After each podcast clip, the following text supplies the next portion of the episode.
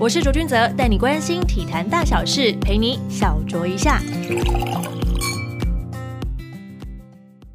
欢迎收听小酌一下，我是卓卓。这一节我们不访问运动员，我们来访问一下把运动员推上第一线的幕后。这一集的嘉宾呢是台中太阳神排球队的领队林继福 Boss，Boss 你好，Hello，卓卓你好。想先请爸子跟大家分享一下，就是目前在太阳神担任领队这个主要的职责，负责哪些工作内容呢？嗯，其实第一年哦，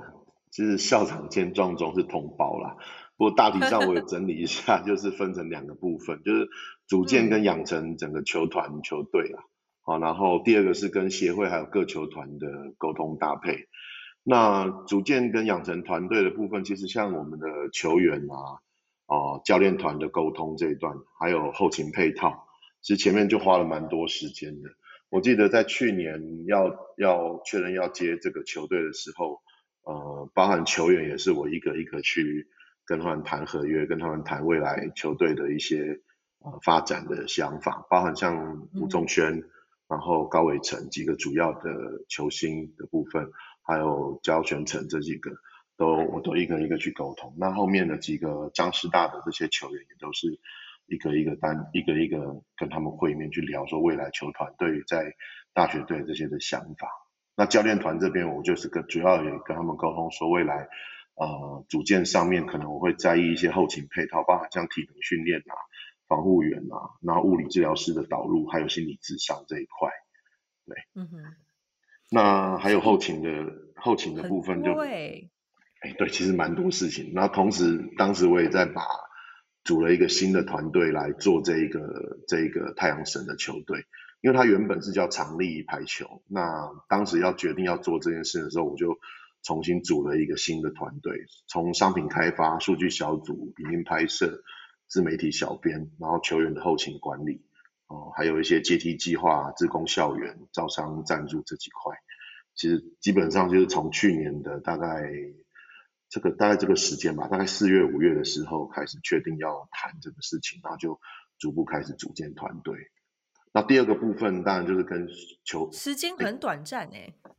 对，其实很赶，但是我也还算有一些经验，所以大概组织架构上面是很清楚要做什么的。那只是说因为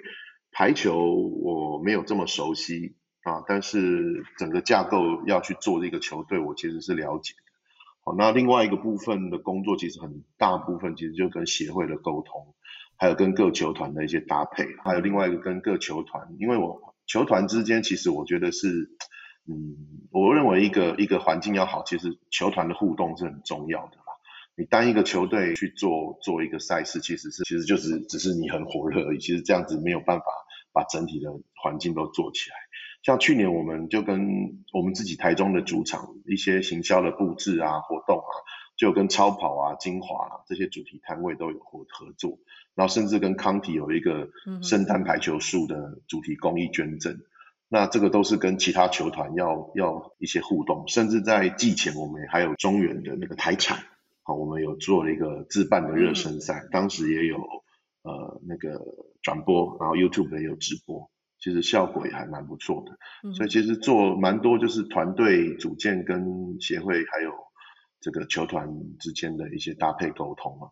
嗯，等于这一系列的规划是希望可以朝着就是往职业的方向去走嘛。那你觉得现在虽然说你们整个把它变成太阳神这个阶段呢，其实还蛮短的这个时间。那你觉得现在现阶段还缺乏哪些东西？除了各个球团的互动之外，你觉得其他的球团有没有跟你们一样的想法，想要去往这个方向去走呢？在你这样合作下来看，其实其实我觉得各球团都都有想要往更好的方向发展啊。但是是不是往职业化？我觉得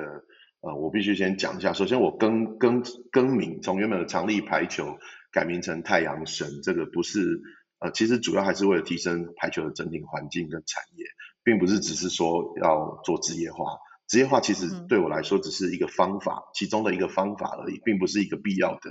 呃，一定要这样做的一个一个一个选项。那主要球呃球团的长期的经营的规划还是以在地化为主。那在地化就会提到说，为什么我想要改改名为太阳神？那原本的常立其实它是一个企业，那这个跟早期我们看到很多的呃职业球团，它可能是由母队的企业做赞助。那近几年其实像篮球的兴起，其实就会有属地主义。好，那其实第一个像我们是冠名是台中属地，然后改改成太阳神，其实就是希望说未来其实是希望会有一个 title sponsor 的一个一个冠名赞助的的导入。好，然后太阳神是我们的这个属地主义的品牌这样子。好所以其实当时的改名其实并不是说，呃，跟跟球团做前面的球团做一个切割，其实我们的球员还是基本上还是以风商的班底为主，长立男排呃的这个班底为主。好，那像我跟长立的原本的郑董，甚至是之前更早之前的这个连庄，好，然后还有康提这几个老板，其实我们都还算都是一直有联络，都还保持很好的关系的。嗯哼。刚刚有提到，就是说职业化是一一个方向嘛？那你觉得现在如果说要再往职业化的方向去走的话，如果单纯聊你们球队的话，你觉得还缺少了哪些东西、哪些要素？其实讲要素之前，我觉得我会先聊一下，说为什么是台中这件事情哦。就是我刚刚有提到，就是属地主义嘛。那大家可能对排球如果还不是那么了解的话，其实台中其实是像在地的话，从高中国中我在封商七连霸十一已经有十一冠了，然后这是男男排，那女排的话是东山三连霸，其实它历来也已经有女子甲甲级的五冠五冠的这个这个记录。那国中就是今年的谭秀双十，这也是一直以来都有很好的成绩的国中甲级的。那以及的话，像今年的二中女中，其实也都是有很好的成绩。那我要讲的是说，其实台中其实是一个有很好的从基层国小、国中、高中这个很很深厚的一个基础。所以我当时在选择，对，就是基层的这个三级的部分，其实是你想想看嘛，封商十一冠七连霸，东山五冠三连霸，谭秀双十。都有冠军的记录，这个样子的家长后援会跟这个排球的这个族群基础其实是很很深厚的。这个这个十一冠其实大概跨了大概将近十五到二十年的时间，所以其实我当时选择做排球也是有一个这样子的一个观察。那当然说作为一个呃提升成为往职业化的诉求还缺少什么？我觉得其实第一个就是在地化了。那当然，我现在挑选台中就是一个先先先跨过这一个部分，然后再来是说，我觉得目前呃应该缺少的，我认为是球队的文化。我们目前的球队的系统当然是以封商的体系为主，但是太阳神是第一年的一个球队，我也还在找说到底我们想要建构的一个在地台中的一个太阳神这个球队，到底它会是一个什么样子的球队？这个事情我也还在。寻找，虽然它已经有很深厚的白酒文化基础，但是它需要一个大概两三年的时间，让我去找到说到底它会变成是一个什么样的文化的球队，所以这个是一个在建构的过程中间，我认为呃还需要再努力的一个部分。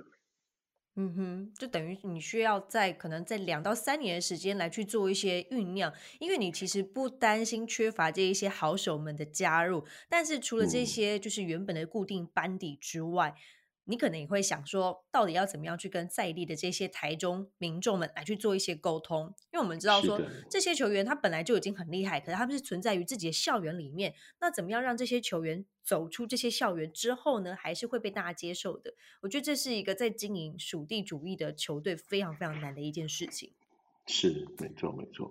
可能要有一些就是特别一些活动啊，或者是真的是像 maybe 像新竹工程师一样，在大家都还不认识他们的时候，厚着脸皮进入到其他的校园，然后来去好好的介绍一下自己，或是深入到企业里面。这部分我等下有提到，但我先讲好了。就是说，其实我们本来就有，我刚刚提到说，我们后勤单位本来就有校园跟职工的规划。那其实像校园的部分，我刚刚讲的这些。甲级的这个，或是说乙级的这些球队，这次都是我们校园计划已经排定要去拜访的球队。那在赛季期间，其实我们已经有进行了一场谈那个双十国中的这个女排的校园活动。那这个也是我刚刚讲说，其实在地化的深入，其实你一定要去生根，跟球迷、跟在地的这些球员还有教练基层去做互动。那我想这个也是我们目前一直一直努力在做的。那赛季刚结束，那呃现在我们因为疫情的关系，不然原本已经有排定四月、五月都是有校园的活动要进去的。哦，原来是这样子。那在你们想要朝着这样的方向走的过程当中，排协这个部分有没有给你们什么样的帮助或是建议呢？嗯，我觉得秘书长或者是说排协的这些委员，甚至是说啊台中排委会左老师这边，其实都给我们很多的帮助。像去年我们呃刚接手，然后九月要开打前，除了打了。台跟台产的这个气排的热身赛，自办热身赛以外，其实我们中间还办了一个给全国高中甲级乙级来打的台中太阳神杯，去年也是第一届办。那当时其实排排委会或者是排协就给了我们很大的资源，包含说教练啊、场地协调，嗯基本上大概在两三个礼拜的时间内就把这些东西都组织动员起来。那当然我因为我自己有办赛事活动的经验在。那但是其实这种借场地啦，然后还有这些后勤人员跟赛事的这些裁判，这个基基本上如果没有排协或者排会的协助，这个是没有办法做起来的。那当然对于说球团自己本身，其实我第一年进去，我其实是花了蛮多时间在聆听其他球团他们做了哪些事情。然后呃，跟跟以往跟各球团跟协会的一些沟通上面，有没有一些我们是可以再提出来，看看能不能再尝试着做做看的。那我其实是花蛮多时间在做这件事情的。那秘书长也花蛮多时间跟我做这些回答，所以其实还蛮感谢他们的。嗯，所以他们其实对于你们这样子的，不管是做推广或者是在朝着职业化的方向，是乐观其成喽。嗯，当然，秘书长也跟我提过啦，就是说，呃，气排其实是一个以赛代训的概念。好，这个这个这个其实像我们现在的整个团，这个球队的各队的组成，其实跟早期的这个篮球的环境是比较像的。哦，它这个其实就是跟大学队是绑在一起的。比方说像美金龙，其实就是师大，然后台产就是中原，那康体就是北师大。那台电跟我们就是比较特别一点，台电其实它就是一个企业队去去支持的，那他们是集中管理。那我们的整个成员是比较特殊一点，因为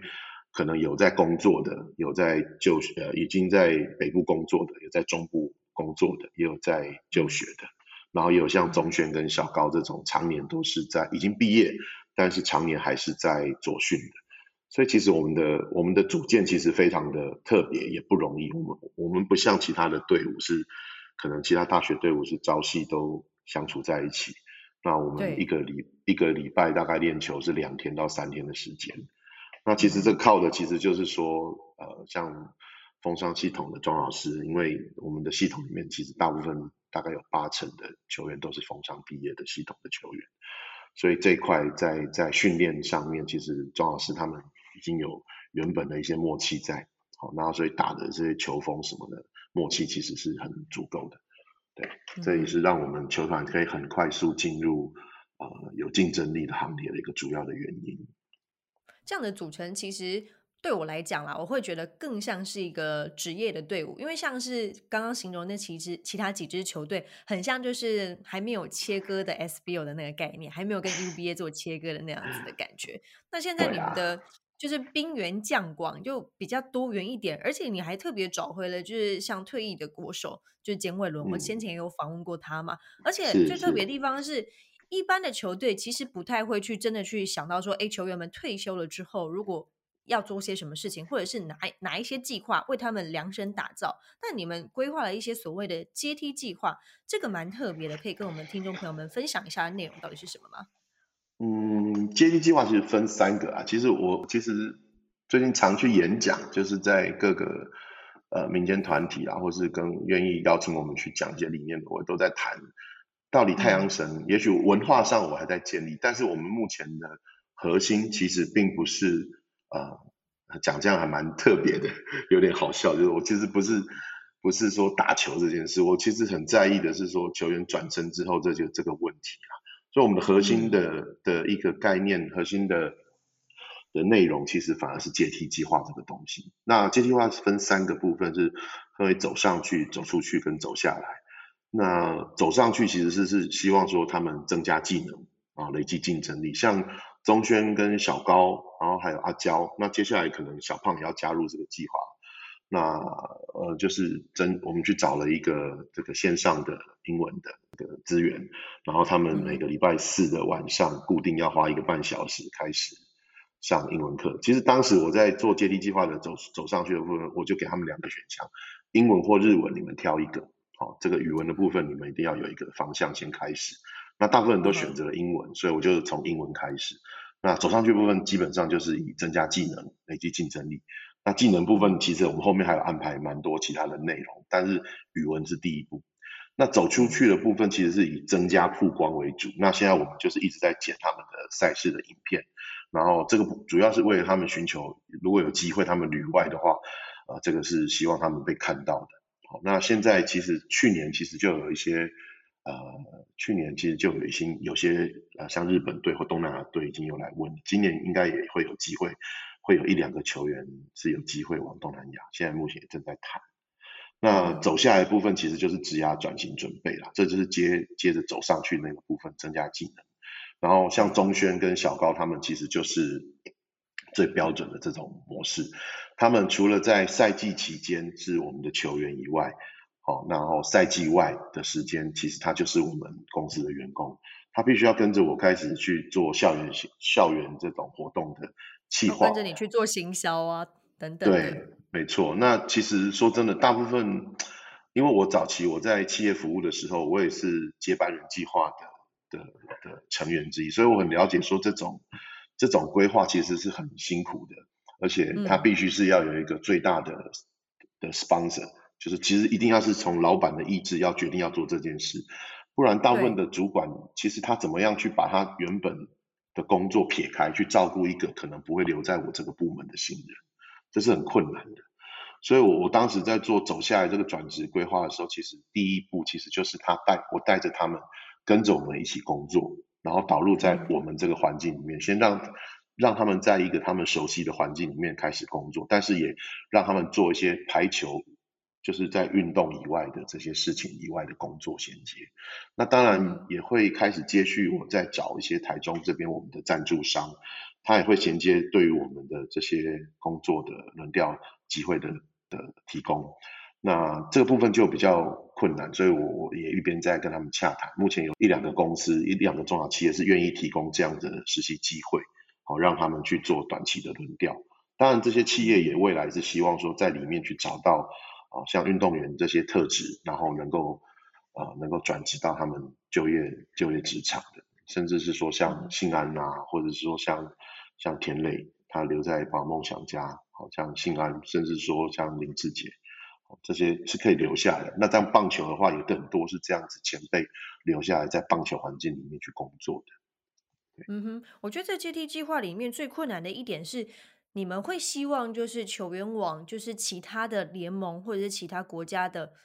就是职业队伍去做发展，因为大部分的人都会希望，如果他是我们的明星的标靶的球员，我们不会希望他离开，因为他会对我们球队是有很大的帮助的。那如果说一旦你送他离开了，虽然是祝福他去往更好的地方发展，可是势必会对球队的一些战绩啊等等的会产生蛮大的影响的。你们怎么这样去说服老板做这一件事呢？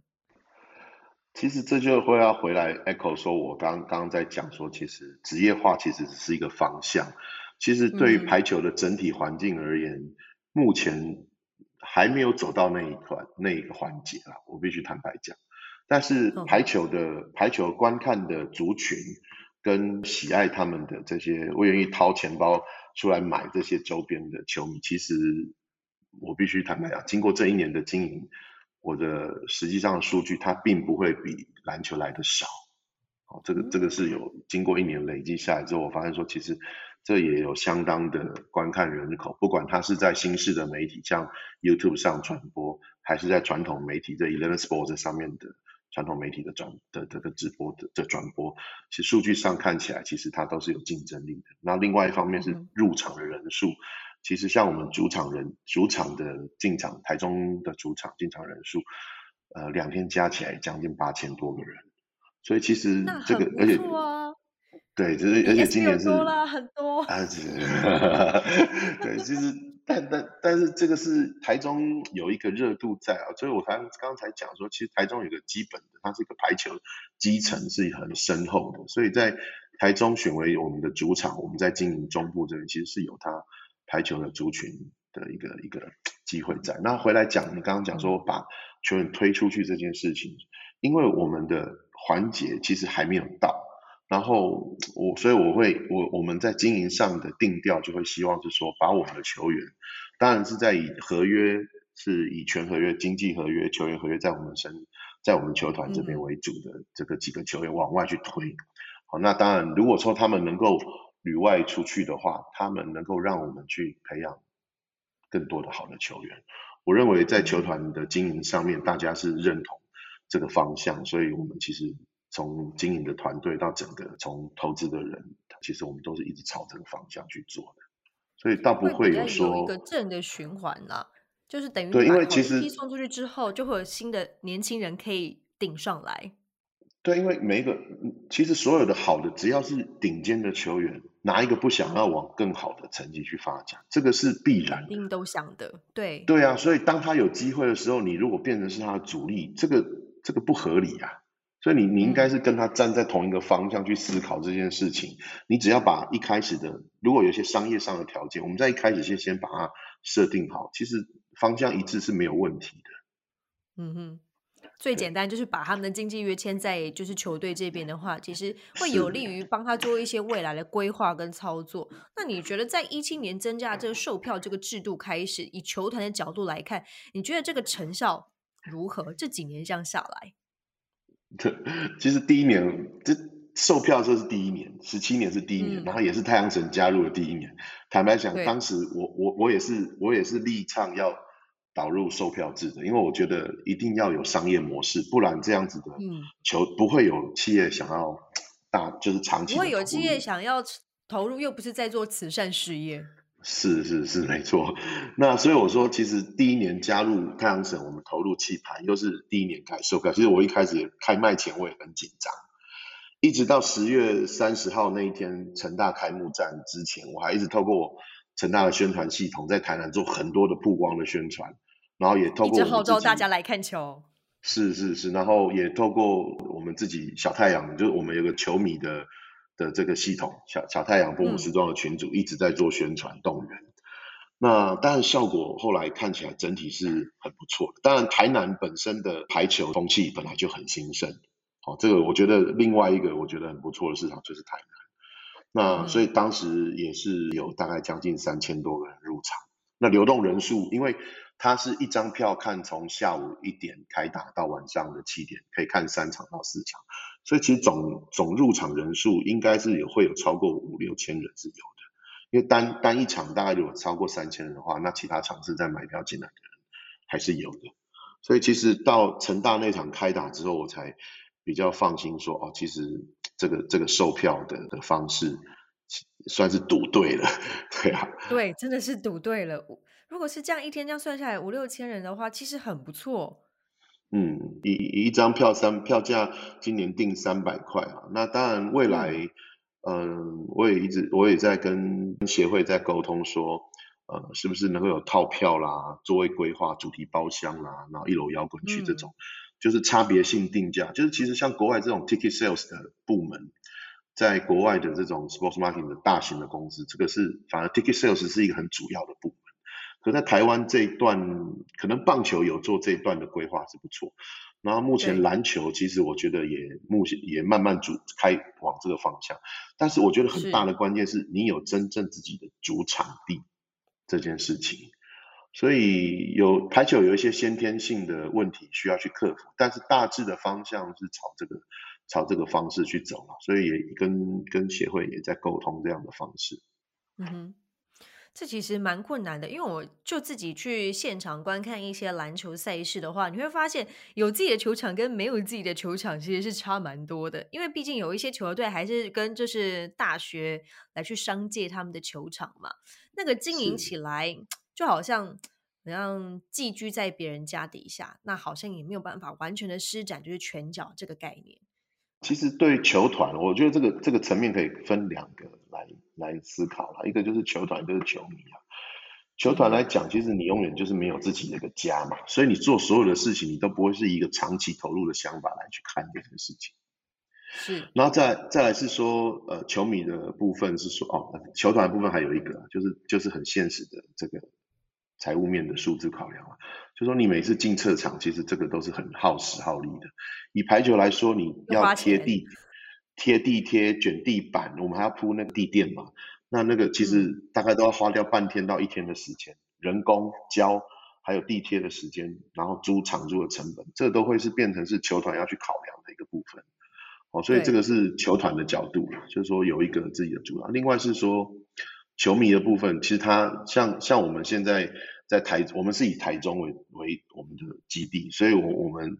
呃虽然说我们的主场现在是定在是在台体大，毕竟是跟人家借的，所以其实我们现在一直在台中办一些 Open Gym 的球迷活动，那包含说有跟一些餐厅有合作办赛季外的。那现在就是大概在五月吧，四月底五月初的时候就会有一场 Open Gym 的活动。那这礼拜这礼拜月底四月底也会有一场在台北的。所以其实季赛外我们就是持续的做这些在地的一些球迷的活动。那你有自己的主场地的话，你就可以在自己的主场地做这些事情。那球迷就会有归属感，知道说我要去看球员，我要去看球赛，我就是到这个地方来。那个那个那个样子的一个凝聚力，其实会在这个过程中间一直。一直越来越越越来越累积，去堆积多越来越多的东西出来。对，这个是我对于说有主场地没有主场地的一个对球团或对对球迷的一个看法。那你会想要你会想要建议老板，就是真的找个机会或者找块地，就好好的经营一下自己的场地吗？嗯，当然有有在进行了，但是我我必须讲说，台湾的整个运动市场它并没有这么大的。size，那这个我稍微岔题一下。我觉得排球很有趣的是，因为我在棒球、篮球其实都都都有经营。那对对，排球很特别的是，我发现他球迷跟棒球、篮球完全没有重叠，完全没有哦，完全没有，几乎几乎是几乎八成到九成没有重叠的。喜欢棒球的会去看篮球，篮喜欢篮球的不一定会去看棒球，但是这两个都不会去看排球。对，这这是我觉得蛮特别的，但是我对是分很开的，但是我现在目前也慢慢的在我经营我们自己的小太阳的族群，也慢慢把呃看其他种类运动项目的人拉出来，但我也会去推动说，哎，他们也可以像我会带我们的球球员去参加其他球团的主场活动，像兄弟象的宝劳梦想家的主场，我们都有去过，甚至兄弟象那一场，我们还像伟伦还去那个退去直播。好，那然后还有我们上去跳应援啦啦队的的舞蹈，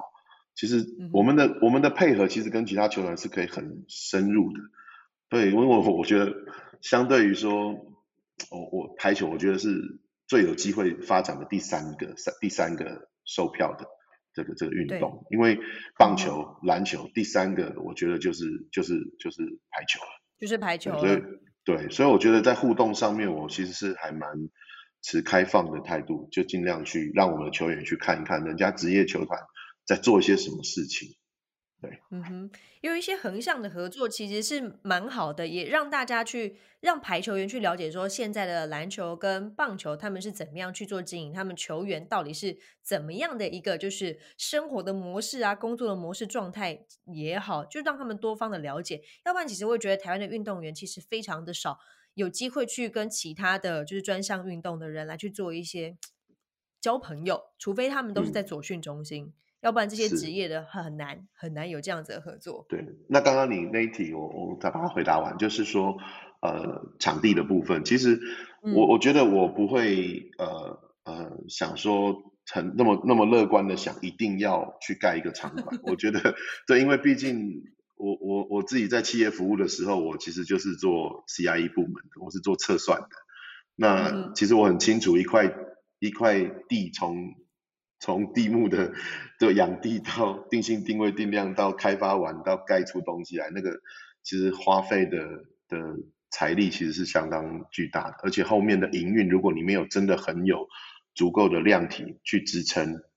其实可能很容易变成文字馆。好，所以，所以我我我我其实反而会是想要去跟呃现有的公部门场地，或是跟其他球团去看怎么样来合作。我觉得这会是对，因为我觉得这个，我觉得大学球馆是一个比较特殊，因为它有要上课，所以其实其实是比较难去做整体的搭配。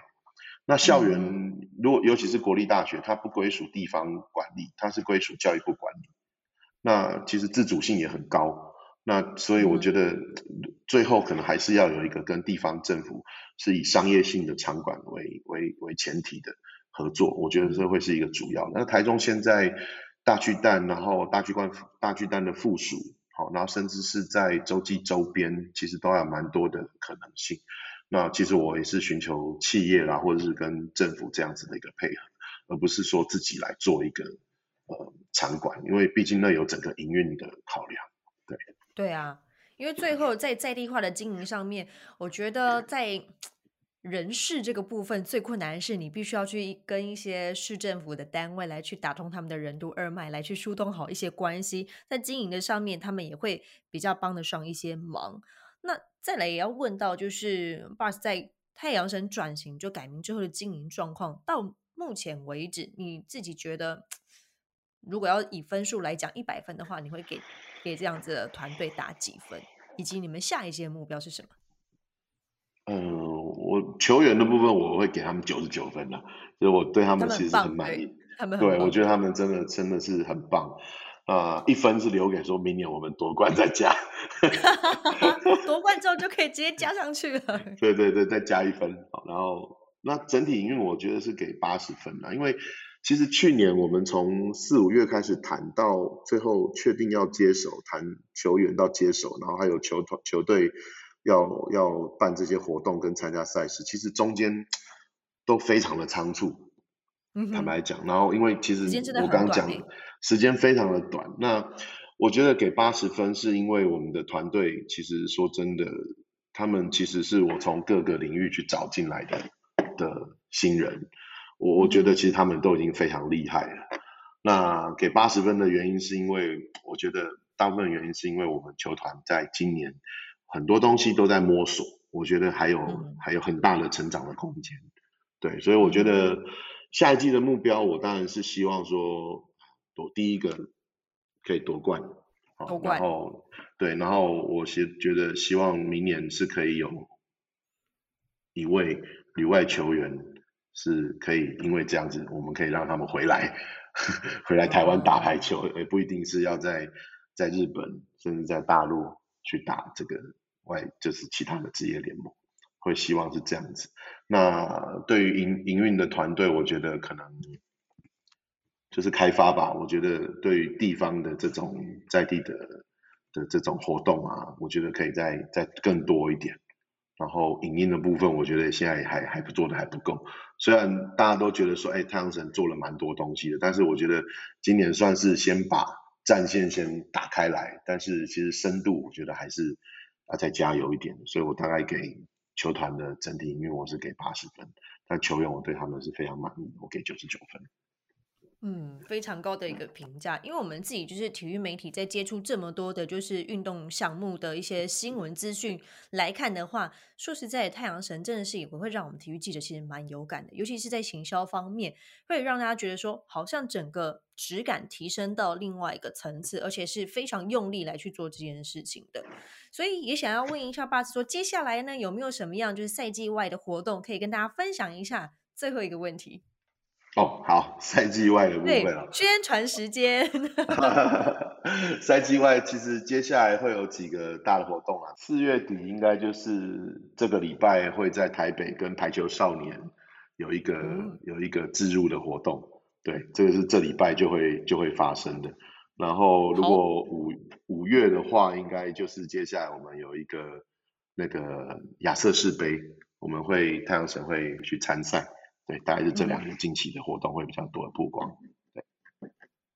好的，那如果大家想要关注你们的一些就是相关的行程啊等等的，可以去哪边去关注你们呢？哦，可以搜寻我们的 IG，其实我们我们比较多的更新都是在 IG 上面，对，嗯哼，直接搜寻我们的 IG，应该是可以看到最多的讯息。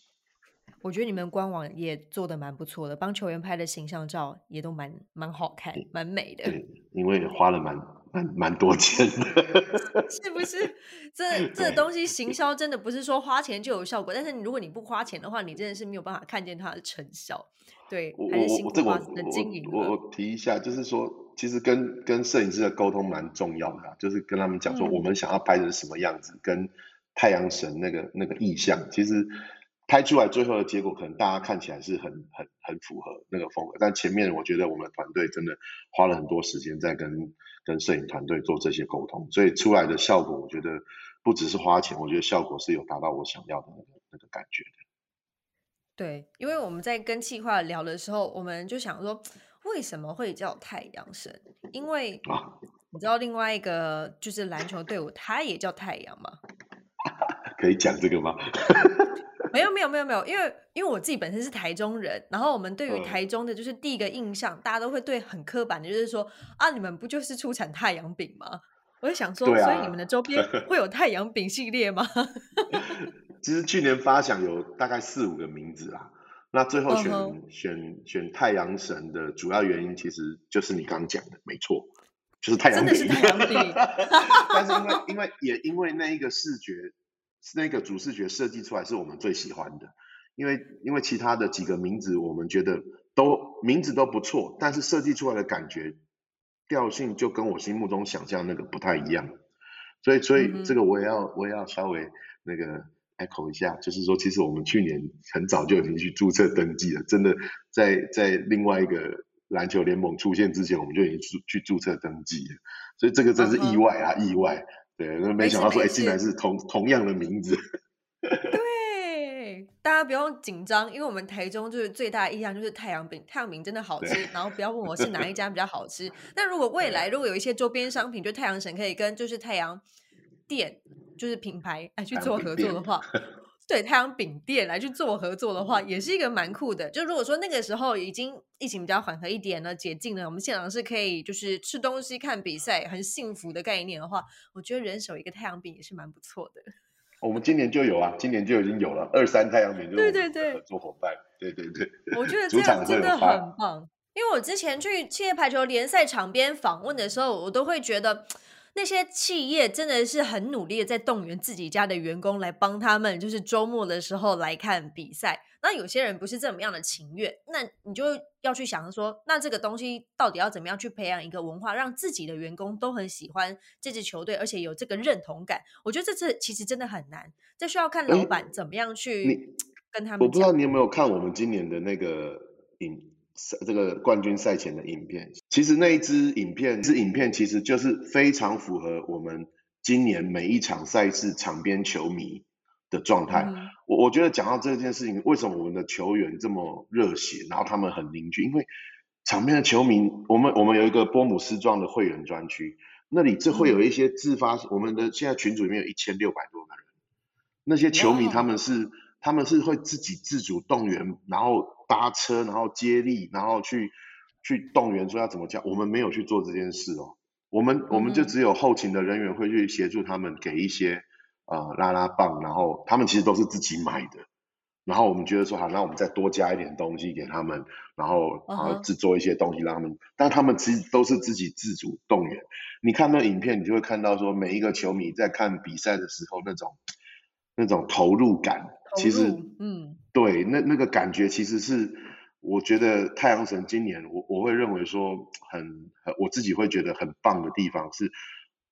我之前在看球赛的时候，我我觉得只有在棒球或者篮球上，就是在排球，我觉得也可以看到球迷是这么样的激动投入，然后哇，就是那种很热情的那种感觉。等一下你等一下看一下那个影片，你就会知道。好，我就觉得付出的时间就是值得了啦，投入这一些就是没错没错，精力去经营，那真的会很感动。